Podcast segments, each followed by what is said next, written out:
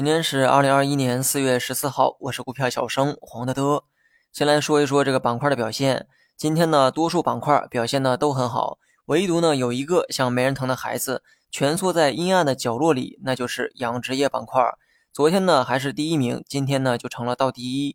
养殖业的这个逻辑啊，昨天说的很清楚，看看热闹就行。如果说要回归到投资上，我呢不认为它有什么价值。昨天大涨，很大程度上也跟市场的弱势有关。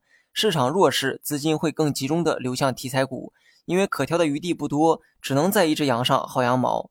今天的市场啊由弱转强，羊变多了，之前薅过毛的羊就没有什么吸引力了。所以呢，在今天这种环境下，养殖业荣登跌幅榜第一名。那么今天涨幅榜上的板块呢，主要跟吃喝玩乐有关，更准确的说是玩乐。旅游、餐饮啊迎来了大涨。你会发现，每逢重大节假日，这些板块呢都会提前涨一点。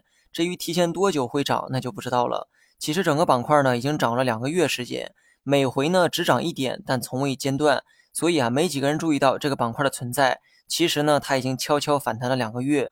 旅游餐饮的生意呢，主要是依赖人流量。去年呢，因为疫情啊，行业的业绩呢受到重创。近两个月的这个反弹呢，它的逻辑其实就是看好了疫情后的业绩恢复。但在这里啊，我要提醒一点哈，如果你手里还拿着这类股票，你可以再拿一段时间看看。毕竟目前的这个趋势呢还算不错，但如果想做长线的话，建议三思后行。疫情过后业绩会恢复，这个呢应该是最好的基本面改善才对。但有一点啊，很多人给忽略了，那就是估值。去年呢业绩惨淡，但行业的股价呢并没有想象的那么低，这说明呢估值啊起到了承托股价的作用。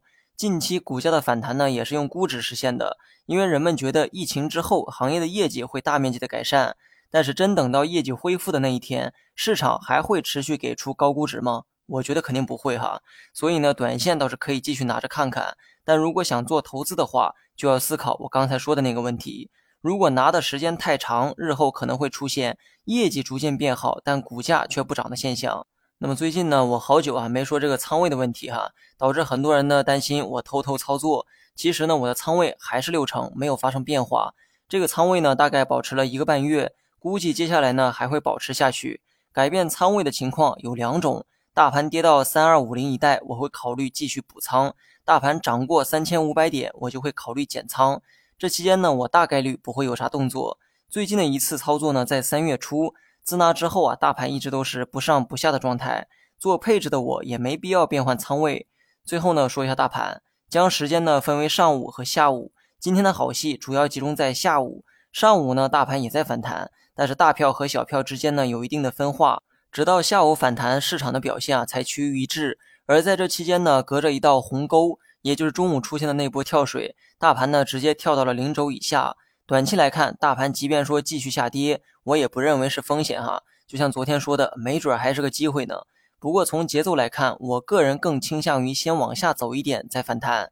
但今天呢，却选择了先往上走，这在我眼里呢属于反技术走势。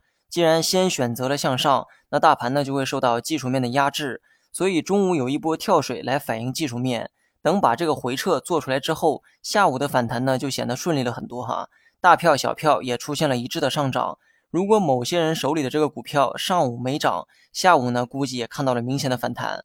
不知不觉呢讲的有点多哈。既然今天反弹了，自然呢可以比之前的预期乐观一点。至于大盘具体会怎么走，我觉得可以参考上一个波段的走势。也就是两周前的反弹浪，当时呢，我最常说的一句话就是，大盘没破五日线就继续看涨，破了再预期调整。当时呢，破五日线也并非一蹴而就。观察当时的这个 K 线图啊，你会发现在回调浪出现之前，大盘在五日线附近磨叽了两三天时间。这期间呢，来来回回反复的收复这个五日线，最后啊，才选择了跌破。那么把这段走势给反过来，就可以给如今的行情呢一个参考。历史不一定会完美的复刻，但总有一些值得借鉴的地方。好了，以上全部内容，下期同一时间再见。